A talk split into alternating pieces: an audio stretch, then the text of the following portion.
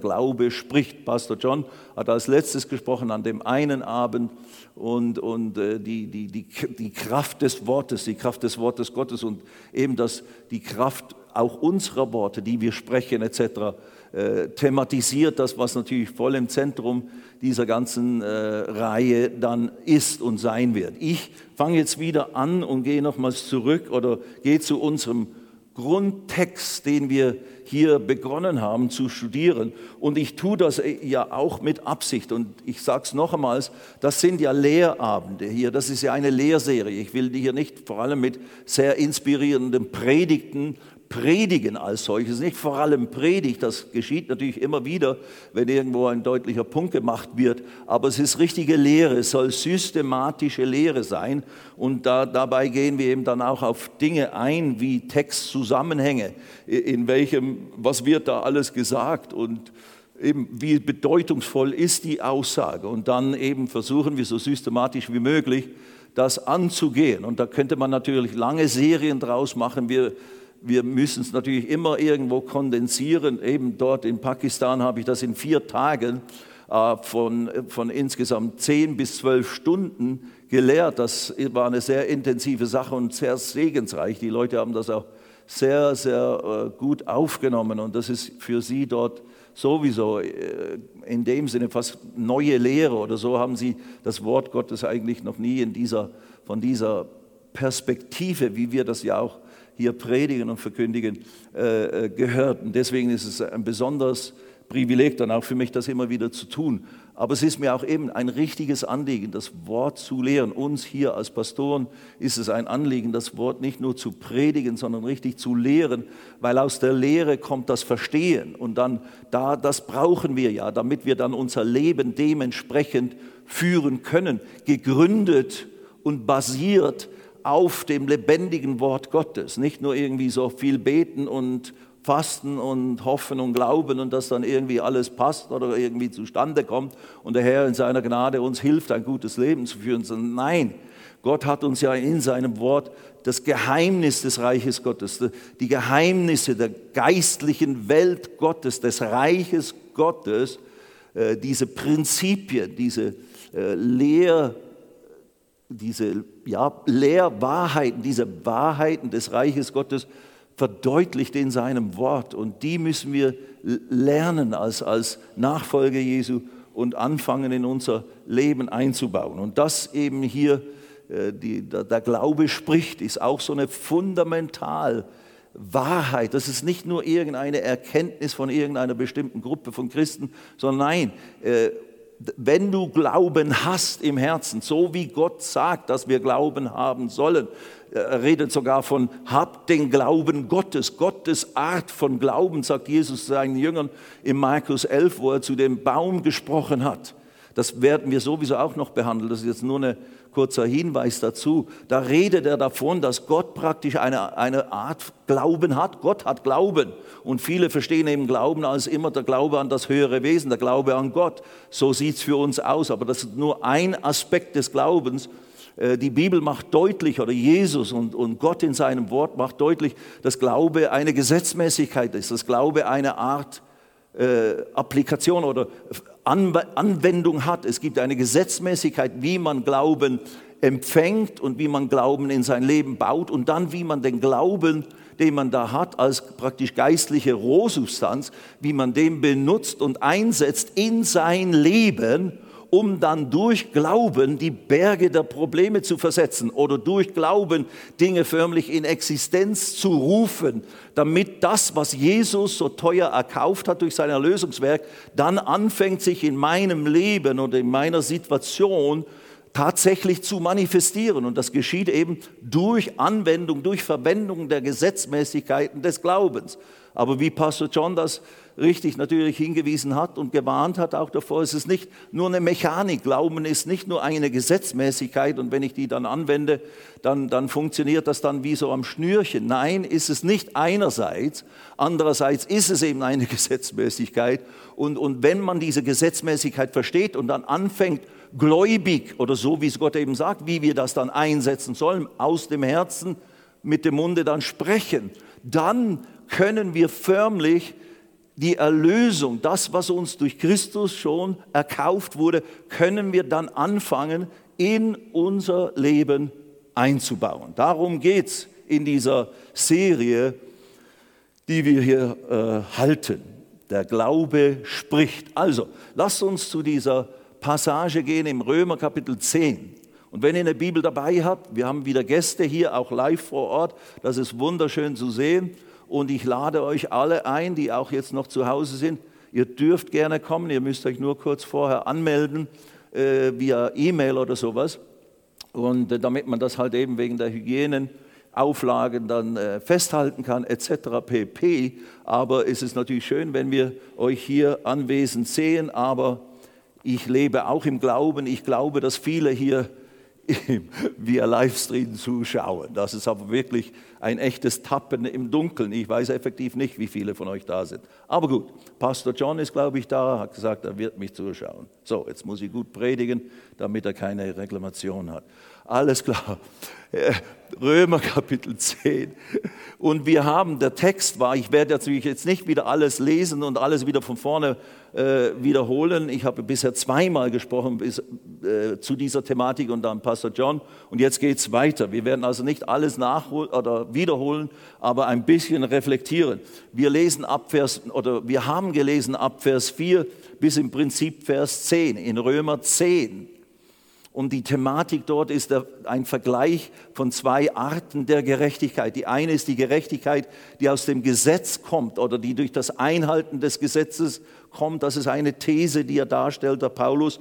Und dann redet er von der Gerechtigkeit aus Glauben. Und das ist eigentlich die einzige Gerechtigkeit, die vor Gott gilt.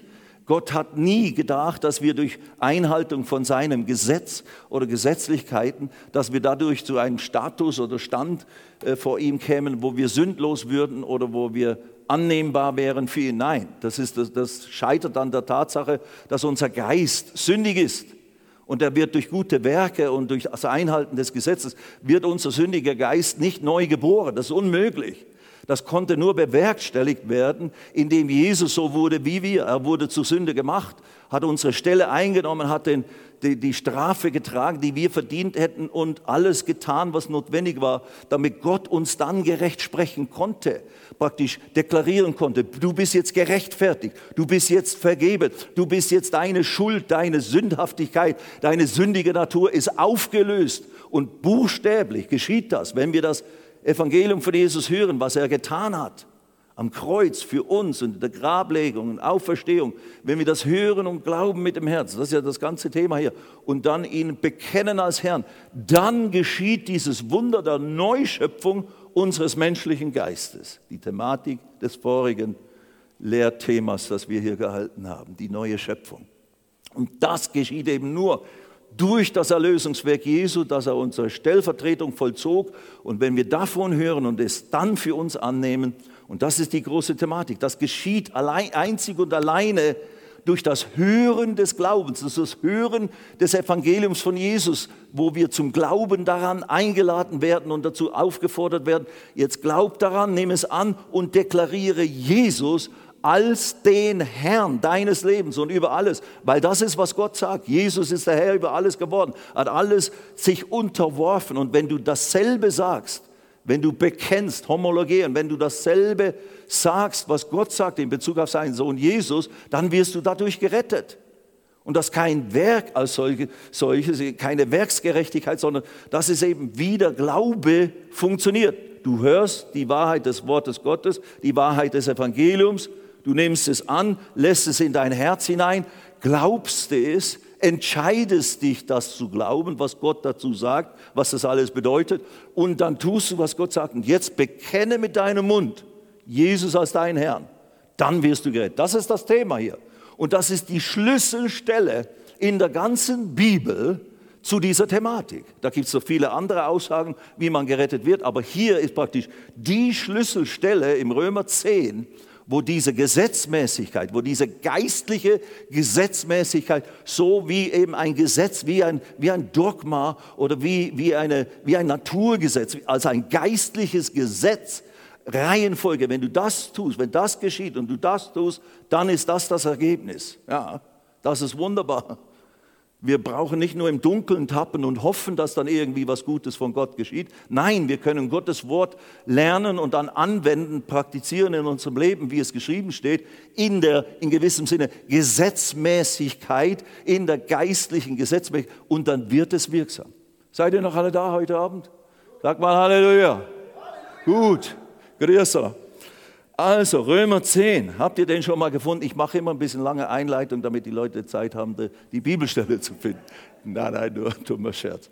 Anyway, nein, ihr seid ja alles ganz geübte Bibelstudenten hier.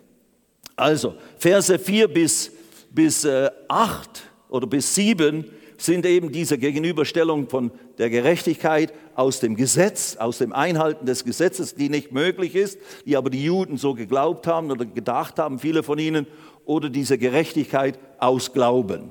Und dann äh, ist da eben die Aussage, die wir ja schon festgestellt haben, dass die Gerechtigkeit aus Glauben sagt etwas, sie spricht etwas. Und dann heißt es, sagt er zuerst, sie sagt nicht, Wer sollte hinaufsteigen, um Christus vom Himmel herabzuholen und uns zu helfen? Wer sollte in den Abyss, in den Abgrund steigen, um Christus von den Toten aufzuwecken?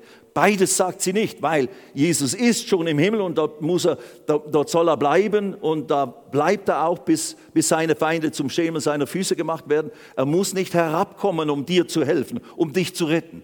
Er ist auch nicht im, im, im Totenreich geblieben. Nein, Gott hat ihn auferweckt. Also du musst ihn auch nicht dort rausholen. Sondern was sagt die Gerechtigkeit als Glauben? Die Gerechtigkeit als Glauben ist eine Bezeichnung für uns wiedergeborene Gläubige. Wir sind Gerechtigkeit aus Glauben an das Erlösungswerk Jesu geworden. Die Gerechtigkeit Gottes. Wir sind jetzt rein und heilig und annehmbar vor Gott, tadellos. Da ist kein Verdammungsurteil mehr gegen uns. Wenn wir in Christus sind und Christus in uns sind, ist alles neu geworden in unserem Geist und wir sind völlig, haben völlig freien Zugang zu Gott. Und das ist die Grundlage zum Zugang aller Segnungen, die Gott für uns hat. Das, das müssen wir begreifen. Und das ist eine fundamentale Aussage zu dieser Gesetzmäßigkeit hier. Und die, eben die Gerechtigkeit als Glauben, also du und ich als wiedergeborene Christen, wir haben begriffen, die sagt, ich muss nicht Jesus abholen, heraufholen, nein, die begreift, interessant, das Wort, ich habe das schon alles gesagt, ist klar, aber wir wiederholen jetzt, das Wort im Vers 8, sondern was sagt sie? Das Wort ist dir nahe in deinem Mund und in deinem Herzen. Das ist das Wort des Glaubens, das wir verkündigen und das wir predigen. Kerysso ist das griechische Wort, das wir predigen. Jetzt machen wir hier mal Stopp. Also was sagt die Gerechtigkeit aus Glauben? Der wiedergeborene Gläubige, der begreift, Jesus muss nicht mehr extra runterkommen, Jesus muss nicht rauskommen aus dem Grab. Nein, er hat ja alles getan, was nötig war. Alles, was ich brauche, ich muss von ihm hören, dass er das alles getan hat. Und dann muss ich es nur glauben. Ich muss also das Evangelium, die frohe Botschaft von Jesus hören. Sie glauben in meinem Herzen. Und dann muss ich sie bekennen mit meinem Munde. Und das ist die Aussage hier, wie eine Gesetzmäßigkeit. Das Wort ist dir nah. Und dann ist es eben interessant. Er sagt, das Wort, das griechische Wort dafür ist Rema. Das Wort, das spezifische, gesprochene Wort Gottes ist dir nahe. Das Wort Gottes ist dir nahe. Hä? Nicht Jesus ist dir nahe, er sagt, das Wort ist dir nahe. Aber das ist eben eigentlich der Schlüssel. Dieses Wort, dieses Rema, dieses Wort Gottes das ganze Logos und das spezifische Wort Gottes hier drin, gesprochene Wort Gottes, das ist mit Gott identisch. Gott und sein Wort sind eins. Jesus hat gesagt, die Worte, die ich zu euch gesprochen habe, die sind Geist und die sind Leben. Oder Hebräer 4, Vers 12 sagt, das Wort Gottes ist lebendig und kräftig. Es ist eine lebendige Sache. Es ist geistlich, es ist geistliche Substanz. Du könntest, und, und im Hebräer 1,3, da ist noch revolutionärer, da heißt es, er hält alles zusammen mit dem Wort seiner Macht. Er der Ausstrahlung seiner Herrlichkeit und Abdruck seines Wesens ist und alle Dinge durch das Wort seiner Macht trägt. Das Wort seiner Macht, nicht die Macht seines Wortes, sondern das Wort seiner Macht. Du könntest sagen, Gott hat sich selber, seine Macht, seine Kraft, seine Wesensart, seine geistliche Art, sich selber in sein Wort hineingepresst, hineingetan.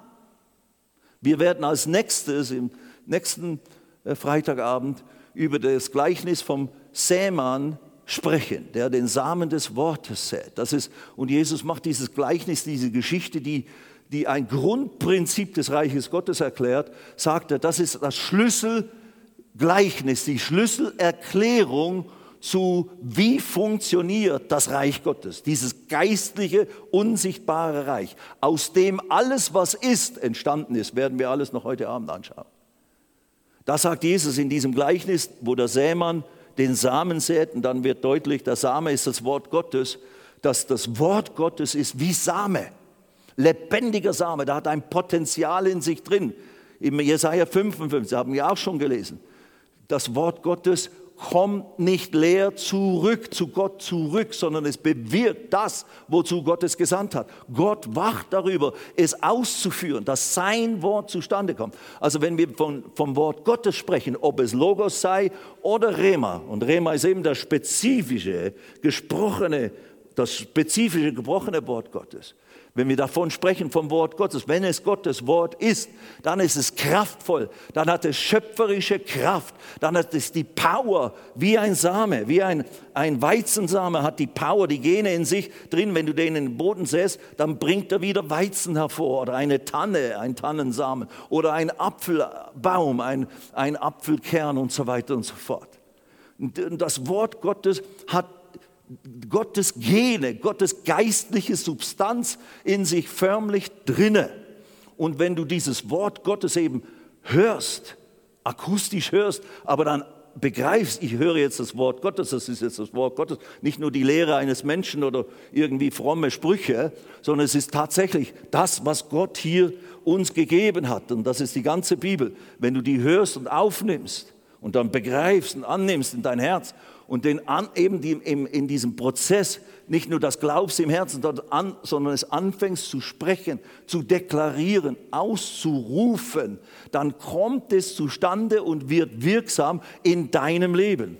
Und das wird in dieser, in dieser Zentralstelle im, im, im Römer 10 wird das äh, thematisiert und so deutlich gemacht. Und deswegen hänge ich hier und verweile ich hier, einfach weil es mir immer ein Riesenanliegen ist. Als ich das begriff, als ich das gelehrt wurde und durch Studium und, und, und wirklich in mich hineinbringen, diese Gesetzmäßigkeit, diese, das Verständnis dieser geistlichen Dinge, hat es mein christliches Leben total verändert und, und, und, und hat mich zu, wie soll ich sagen, dazu befähigt, echte Frucht hervorzubringen. Richtig Frucht für Gott äh, beginnen zu wirken. Ich sage nicht, äh, äh wir können erst Frucht wirken, wenn wir alles verstanden haben aus dem Wort Gottes, dann wird keiner von uns je Frucht wirken. Nein, aber das, was wir begreifen, damit können wir arbeiten, ist ja wie im ganz normalen Leben. Gut, alles klar. Also, sondern was sagt sie, diese Gerechtigkeit als Glaube? Die Gerechtigkeit, die an Jesus glaubt und ihn zum Herrn äh, ernannt hat in seinem Leben, die sagt, das Wort ist mir nahe in meinem Mund und in meinem Herzen. Das ist gleichzusetzen wie mit Christus ist mir nahe durch sein Wort in meinem Mund und in meinem Herzen. Das kommt uns vielleicht ein bisschen spanisch vor oder fast, äh, fast äh, lästerlich. Was? Du willst sagen, äh, Jesus Christus ist wie in deinem Mund. Du kannst mit ihm praktisch machen, wenn du sprichst, was du willst.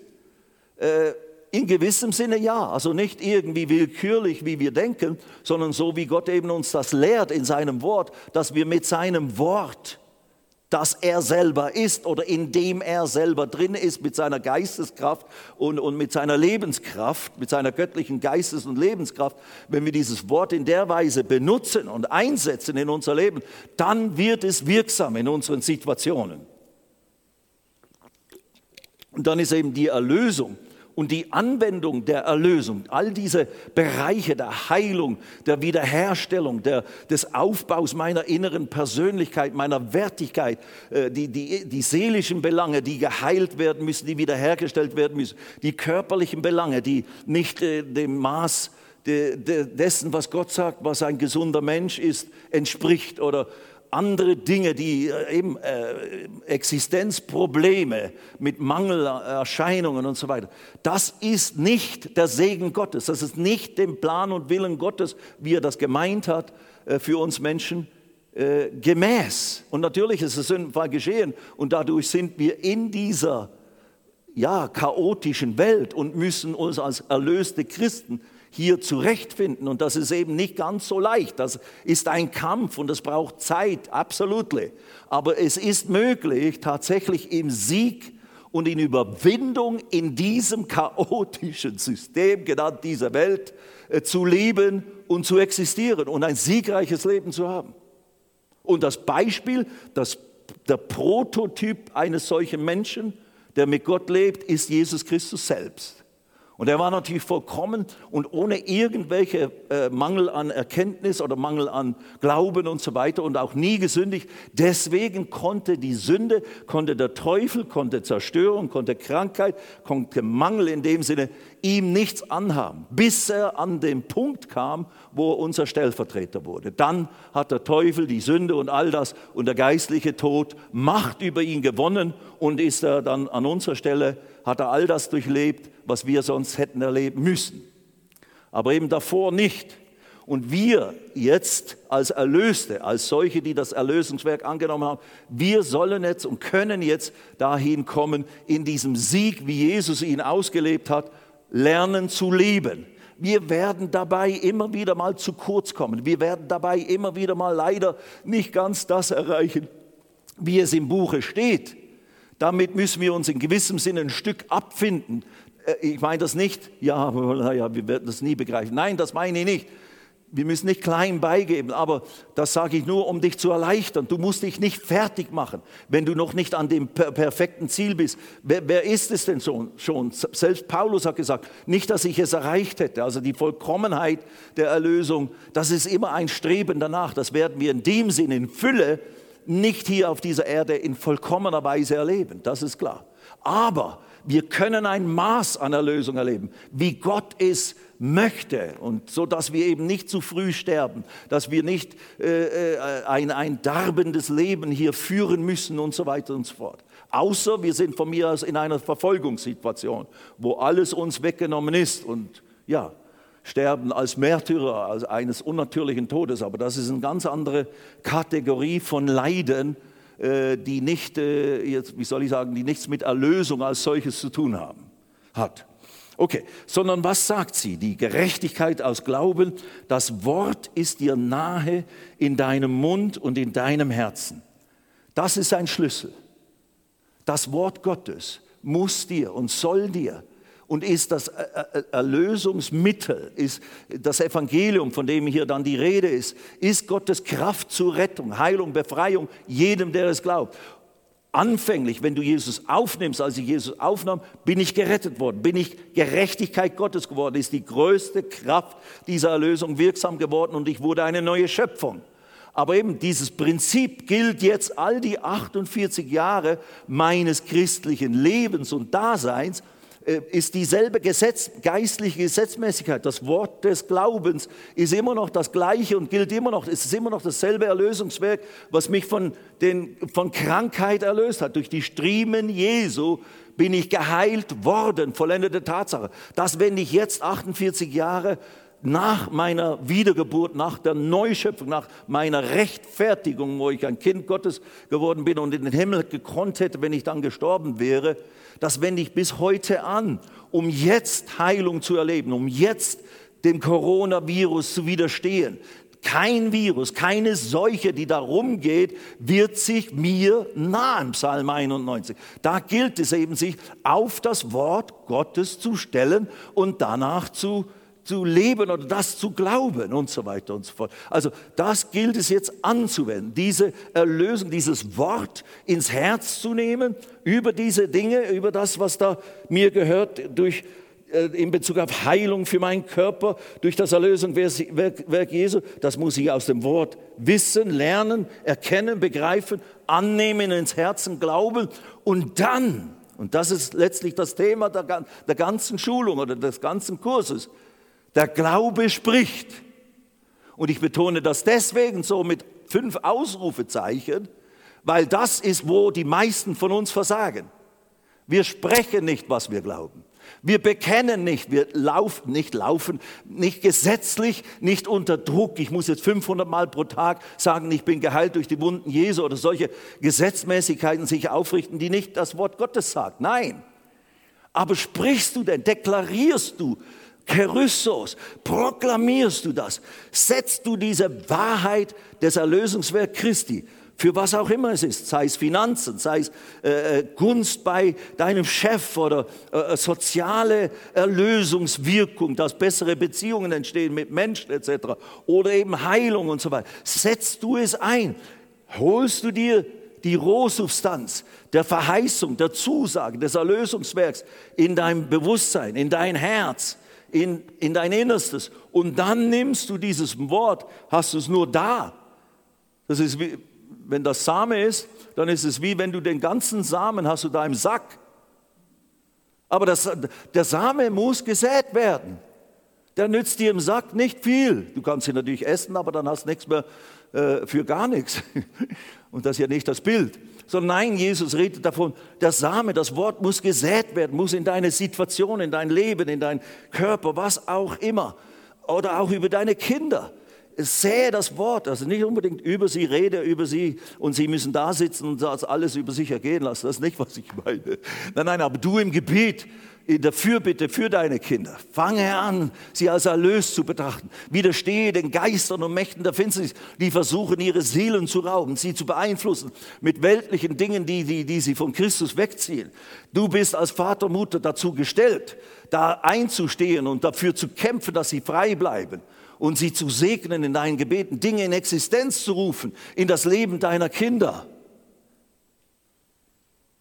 Seid ihr noch alle da?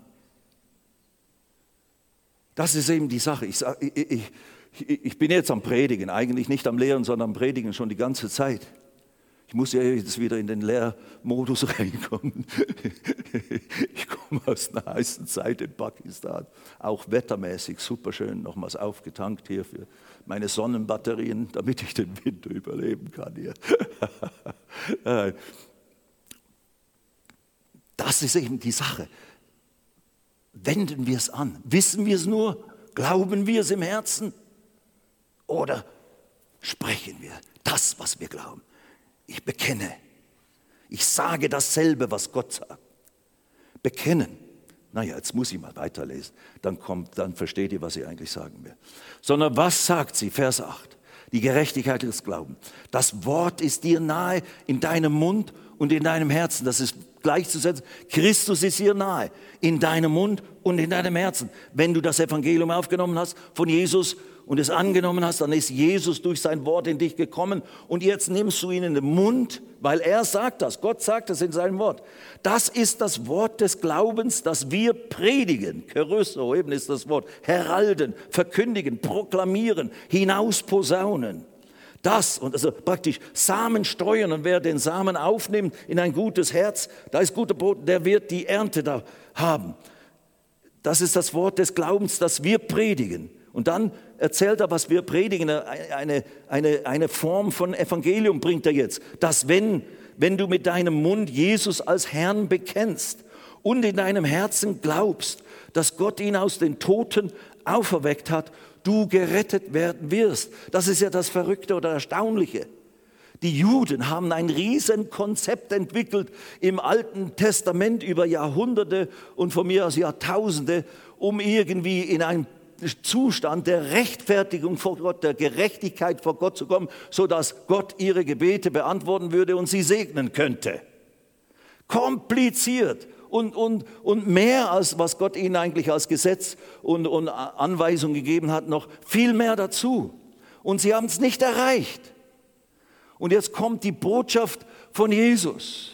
Jetzt kommt Jesus, der Messias in Fleisch, tut, was er tut. Dann wird erklärt später, dann wird es offenbart, dann offenbart der Heilige Geist Paulus und den anderen Jüngern oder Jesus auch in den 40 Tagen, wo er sich immer wieder mal mit seinen Jüngern getroffen hat und erklärt ihnen, was das jetzt alles bedeutet, was er da bewerkstelligt hat am Kreuz, in der Grablegung, in der Auferstehung. Das haben sie ja nicht gewusst, was das alles bedeutet. Hat keiner verstanden.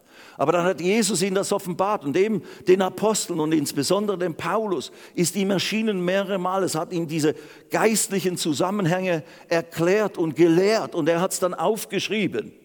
Und eben in dieser Zeit, wir haben ja jetzt das, das fertige Buch, die, die, das musste ja alles noch geschrieben werden in den ersten Generationen. Die hatten ja nicht dieses Privileg, all das zu lesen. Ja, deswegen hat Paulus dann die Briefe geschrieben und die wurden halt da verteilt. Aber wir sind in einem viel besseren äh, Zustand. Wir haben Zugang zu allem, was Gott gesagt hat und was Gott wo wollte, dass wir wissen und verstehen. Und jetzt gilt es, dieses Wort zu hören, dieses, diesen Christus aufzunehmen und dann zu begreifen.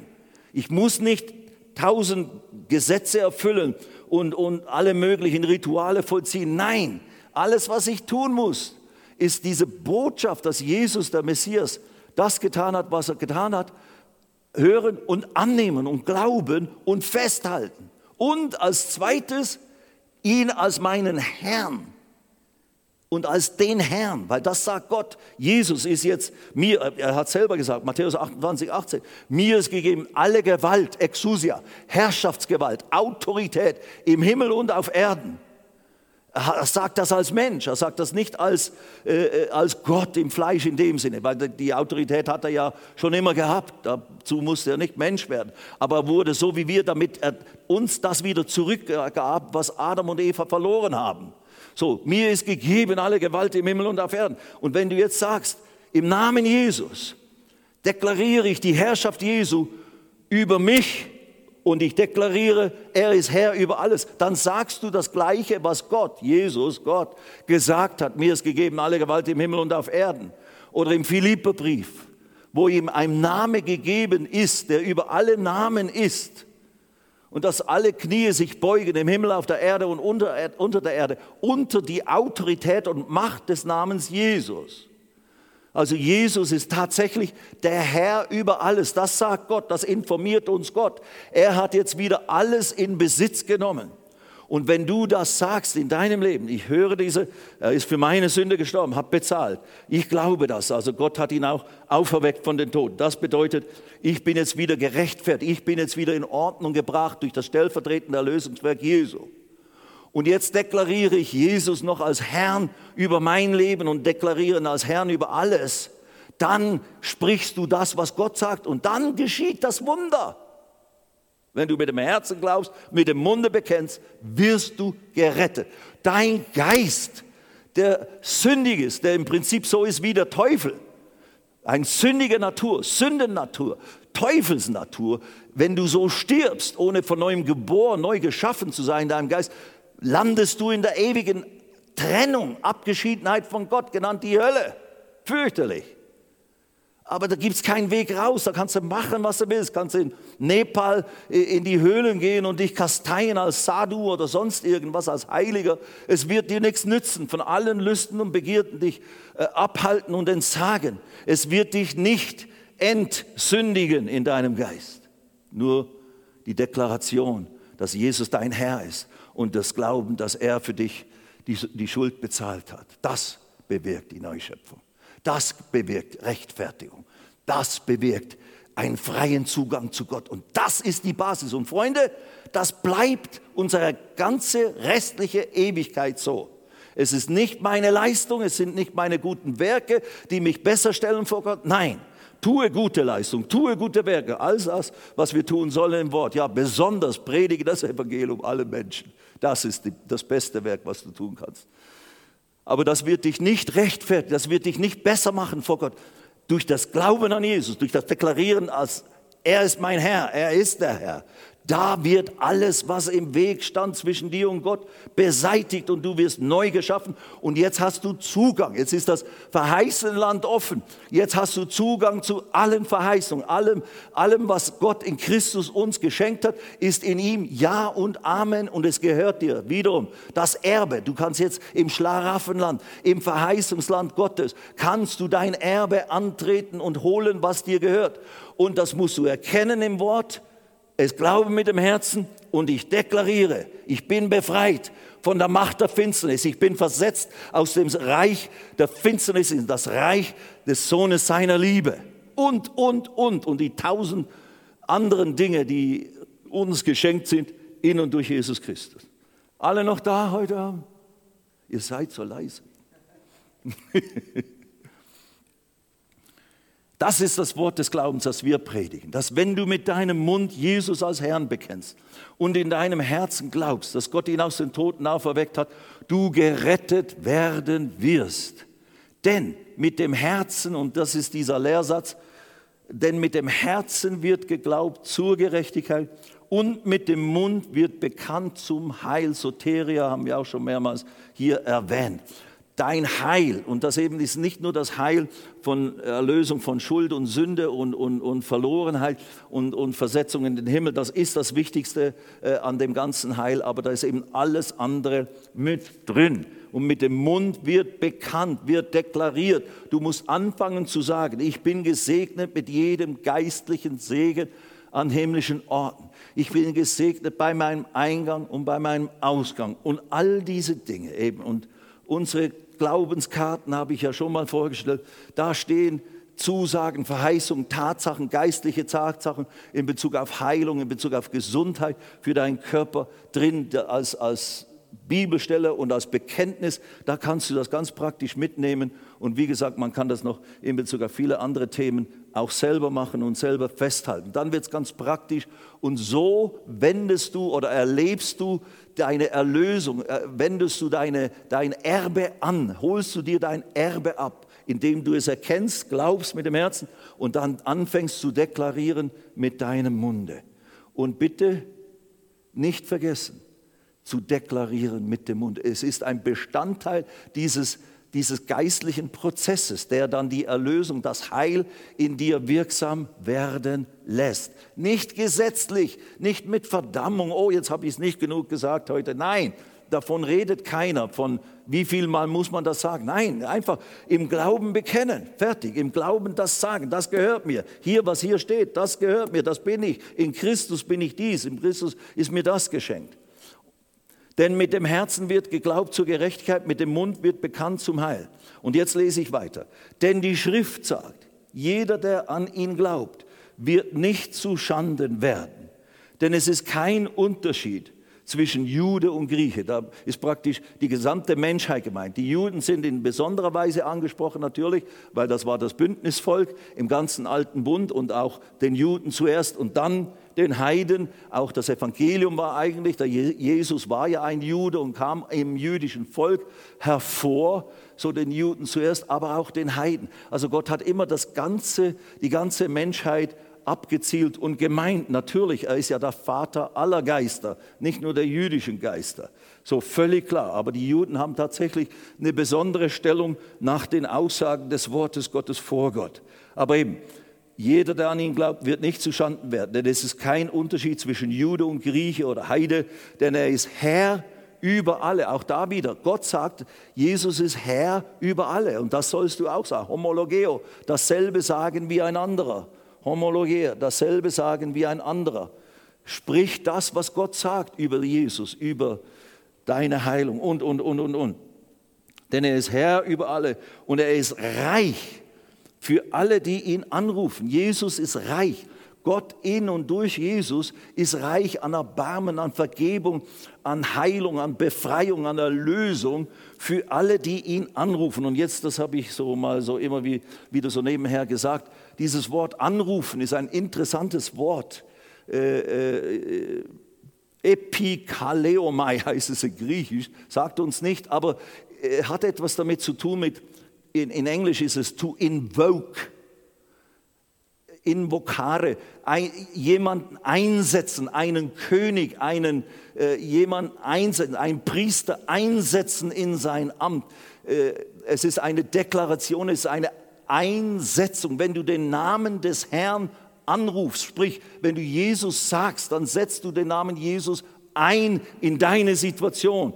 Und, und alles, was in diesem Namen enthalten ist, wird dann aktiv und wirksam. Wer den Namen des Herrn anruft, also es ist nicht nur ein, oh Herr, bitte hilf eben, Herr, komm herab, Herr, tue dies, sondern nein, Jesus ist hier mein Retter und mein Erlöser. In dieser Situation hat er das und das und das für mich getan und hat er das schon bezahlt, damit ich jetzt äh, Vergebung, Reinigung durch sein Blut haben könnte. Ich deklariere ihn als meinen Heiland, als meinen Rechtfertiger. Ich bin gerechtfertigt durch das, was Jesus getan hat. Das deklarierst du. Du setzt den Namen des Herrn ein, proklamierst ihn äh, äh, betitelst ihn in deine Situation. Und dann wird diese Kraft der Erlösung, des Heils, wirksam in der Situation. So ist es wie eine Betitelung. Ich betitele den Herrn in, meine, in meinen Acker, in meinen, in meinen Glaubensacker, den ich da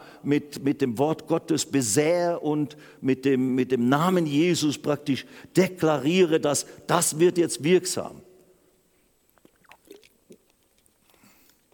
Er ist reich für alle, die ihn anrufen. Denn jeder, der den Namen des Herrn anruft oder anrufen wird, wird gerettet werden. Und erneut, ich möchte einfach mit dem sagen, mit diesem ganzen Text, das ist nicht nur errettet im Sinne von von neuem geboren und jetzt, jetzt sind wir von neuem geboren, jetzt sind wir gerettet, jetzt können wir in den Himmel. War es nun? Nein, dieses errettet werden ist ein Prozess. Das ist das ursprüngliche von neuem geboren werden in einem Augenblick und dann bist du geeignet für den Himmel. Aber danach kommt die Errettung, die sich manifestiert in ihren Teilaspekten durch und durch mein ganzes Leben. Und da ist immer wieder dasselbe Prinzip. Immer wieder, ich höre das Wort, nehme es auf in mein Herz es ist gegründet in dem Erlösungswerk Christi. Alle Erlösung hat mit dem, was Jesus stellvertretend tat, zu tun. So wende ich das an, schaue ihn dort an. Dort blutet er, dort ist er eben verletzt, dort ist er mit Dornen gekrönt, Zeichen meines Fluches. All der Fluch des Alten Testamentes der da im Einzelnen benannt ist, davon bin ich erlöst. Und das benenne ich und das deklariere ich, das erkenne ich anhand des Wortes und das fange ich an zu deklarieren in meiner Situation. Und dann, meine Freunde, wird es wirksam. Absolut. Das ist eben eine Form von geistlicher Gesetzmäßigkeit. Hat nichts mit Gesetzlichkeit zu tun, hat nicht mit, nichts mit Leistung zu tun. Nein, es ist eine Anwendung eines Gesetzes. So genauso wie es äh, wie du den Samen musst du halt richtig säen. Wenn du ihn an den Weg säst, dann geht er nicht auf. Wenn du ihn in die Dornen säst, dann wird er erstickt. Wenn du ihn dann unter die Felsen säst, dann, dann verbrennt er, weil er keine Wurzel hat. Du musst ihn richtig in den guten Boden säen. Du musst ihn also hier in dein Herz säen. Und dann bewirten, dann bewahren, dann um, um, you know, mit Meditation, mit Nachsinnen. Denke darüber nach, Tag und Nacht. Sprich es vor dich hin, mutter, leise äh, äh, vor sich herreden. Deklariere es, was du da äh, als Wahrheit äh, siehst und, und, und in dein Herz gesät hast. Und dann fange es an, im Glauben zu benennen. Zack, that's me, das bin ich, das gehört mir. Und dann, wie ein Same, nicht morgen ist die Frucht da und kannst mit dem Mähdrescher rein, sondern nein, du musst warten. Es ist eine Zeit des Wachsens, des Wurzelschlagen, des Wachsens und dann die voll, das volle Korn in der Ehre. Das dauert. Durch Glauben und Geduld werden wir die Verheißungen erben. Jetzt ist da schon 0,0. Jetzt mache ich noch ein bisschen gratis was dazu, damit wir einfach ein bisschen neues Feld. Nur kurz, keine Sorge. Ihr könnt ja abschalten zu Hause, ihr habt ja da volle Verfügungsgewalt. Aber naja, ich habe ja Zeit abgegeben, großzügigerweise zum Lobpreis Gottes. Das ist natürlich kein Zeit abgeben, nein, nein, das gehört dazu, ist schon klar. Aber lasst uns einfach noch schnell Hebräer Kapitel 11 aufschlagen, ganz kurz. Da denken vielleicht die Eingeweihten, na, jetzt fängt er doch mit Hebräer 11 an. Ja, genau. Hebräer 11, Vers 3. Hebräer 11, das ist ja das große Glaubenskapitel, die Ruhmeshalle, wie es auch der Maxi am Sonntag so schön gepredigt hat, davon ein Teil. Die Ruhmeshalle der Glaubenshelden. Aber im Hebräer 11, Vers 3, da machen wir dann nächstes Mal weiter und eben dann auch mit dem Gleichnis vom Sämann. Durch Glauben verstehen wir, dass die Welten, und das ist das griechische Wort, ist Aion, also effektiv die, die Ewigkeiten, die Ewigkeiten, das Universum, alles was ist, Zeit ist entstanden und dann gegenständliches Universum hat Gott in Existenz gesprochen. Bevor er das getan hat, war nur seine geistliche Welt. Oh mein, da haben wir noch einiges zu begreifen. Durch Glauben verstehen wir, dass die Welten durch Gottes Wort bereitet worden sind. Also die Welten sind gemeint, all das, was geschaffen ist von Gott.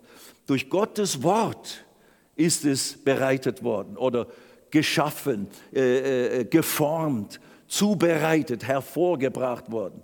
Durch Glauben verstehen wir, dass die Welten durch Gottes Wort bereitet worden sind, so dass das Sichtbare nicht aus Erscheinendem geworden ist. Das sichtbare Universum, alles, was Gott schuf, das, was man jetzt mit den Sinnen wahrnehmen kann, wird hier gesagt, wurde aus nicht erscheinendem, aus nicht gegenständlichem, aus geistlicher Ursubstanz, könnte man sagen, Metaphysis, aus Metaphysis, aus göttlicher Geistsubstanz ist alles entstanden. Das Reich Gottes ist ein geistliches Reich. Das bedeutet nicht, es ist Nebel oder eben nicht existent. Nein, es ist, es ist mehr existent als das natürliche Universum, weil das natürliche Universum ist aus diesem geistlichen, für uns unsichtbaren, für unsere Sinne nicht wahrnehmbaren, äh, reellen, existierenden äh, äh, Reich Gottes geworden, geschaffen worden.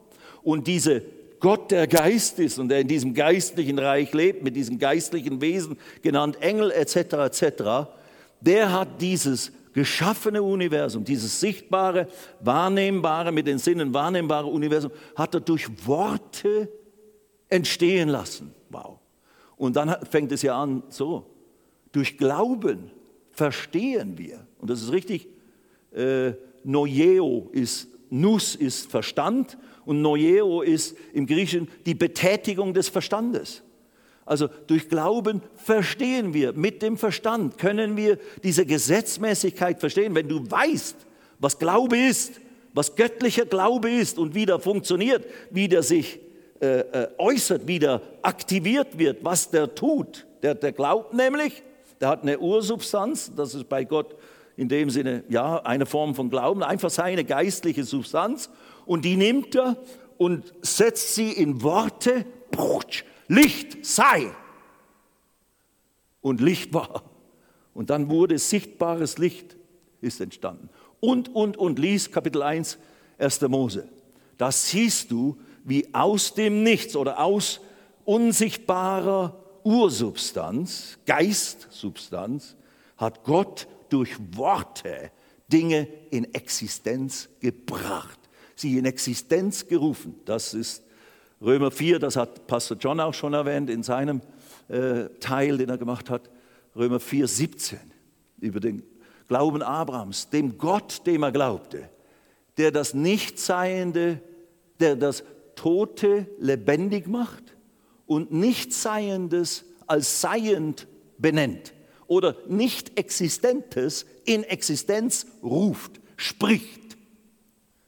Das ist dem, der Gott, dem Abraham, der Glaubensvater, der Vater des Glaubens wird er genannt, diesem Gott hat er geglaubt. Und der Abraham hat eben auch von Gott Glauben gelernt. Und in seinem Anwenden seines Glaubens, des Abrahams, hat er eben auch angefangen, das, was er glaubte, zu sprechen. Und das war ja dann ganz spezifisch, indem er diesen Namen, den Gott ihm jetzt gab, den hat er angenommen, geglaubt, okay, ich nenne mich jetzt Vater vieler Völker oder Vater von Nationen. Vorher nur erhobener, erhöhter Vater, jetzt Vater vieler Nationen obwohl, obwohl die Sarah unfruchtbar war, ihr ganzes junges Leben. Und dann war sie zu alt, dann war er zu alt, also drei Unmöglichkeiten. Gott sagt, aber du sollst durch Sarah einen Erben haben und durch ihn werde ich segnen die ganzen Völker der Erde. Dann fing er an, sich so zu benennen. Abraham. Er sprach das, was Gott ihm verheißen hat, glaubte es und wurde stark dabei, gab Gott die Ehre und bekannte, was er glaubte. Und sieh da, es entstand Unmögliches. Wenn wir anfangen, Glauben zu verstehen, was ist Glaube, göttlicher Glaube, wie funktioniert der, wie wird er eingesetzt, wie entsteht er, wie wird er eingesetzt und so weiter, dann können wir eben auch unser Leben in die Fülle der Erlösung hineinbringen. Durch Glauben, durch das Aufnehmen des Wortes der Erlösung, des Wortes des Heils, der Verheißungen Gottes und sie ins Herz pflanzen. Ah, oh, danke, Herr. Und dann, danke, ich bin das. Und das darüber nachsinnen, darüber nach, das habe ich gemacht, ein Leben lang, seit ich gläubig bin. Und seit mir diese Dinge beigebracht wurden, fing ich das an, persönlich zu praktizieren und dann zu deklarieren, zu proklamieren. Und Stück für Stück habe ich Gottes Erlösung in meinem Leben oder wir als Ehepaar, wir als Familie erlebt. Eben nicht in absolut vollkommener Weise oder sowas, da könnte man Fehler finden oder Dinge, die nicht immer gleich so sich ereigneten, wie wir hofften oder dachten. Aber, mai, mai, mai, wir haben Gottes Versorgung, Gottes Führung, Gottes Gnade erlebt, my Lord. Und wir haben ja nicht, wir haben ja nicht dort angefangen, wo wir jetzt sind. You know. Jetzt reise ich da in diese Länder und habe, kann von Dingen erzählen, die wirklich ja, beeindruckend sind. Aber da fängt man ja nicht an. Man fängt an den kleinen Dingen an und da habe ich es gelernt.